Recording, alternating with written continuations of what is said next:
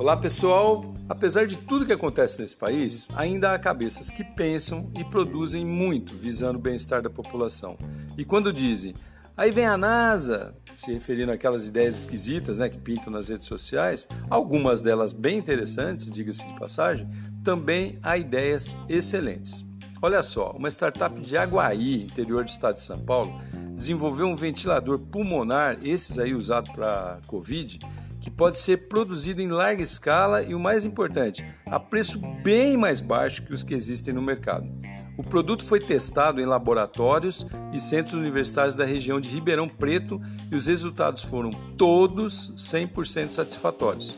O ventilador cumpre todos os quesitos exigidos para realizar o trabalho a que se compromete.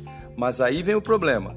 A invenção fica estagnada na burocracia brasileira. Talvez tenha outro nome isso daí, né? Fica a teu cargo pensar. E está parado até hoje fazem 10 meses. 10 meses. Conversei com o proprietário e idealizador dessa ideia, o Luiz Antônio, e ele me disse o seguinte: sempre enviaram todo tipo de documentação exigida o qual não foi nunca assim pedido de uma vez só e acabou. Sempre faltava alguma coisa, ah, agora faltou isso, ah, agora bem típico, né, dessas organizações aí né, estatais brasileiras.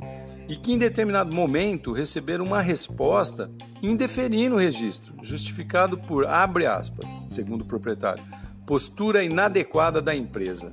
Bom, se isso for isso mesmo, né, alguma coisa está bem errada e quem sofre sempre vai ser a população.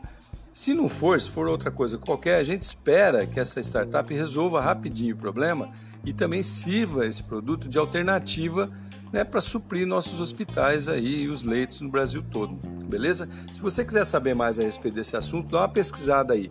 Aguaí Ventilador Pulmonar, beleza? Sou Cássio Bettini compartilhando temas sobre tecnologia, inovação e comportamento. Até a próxima.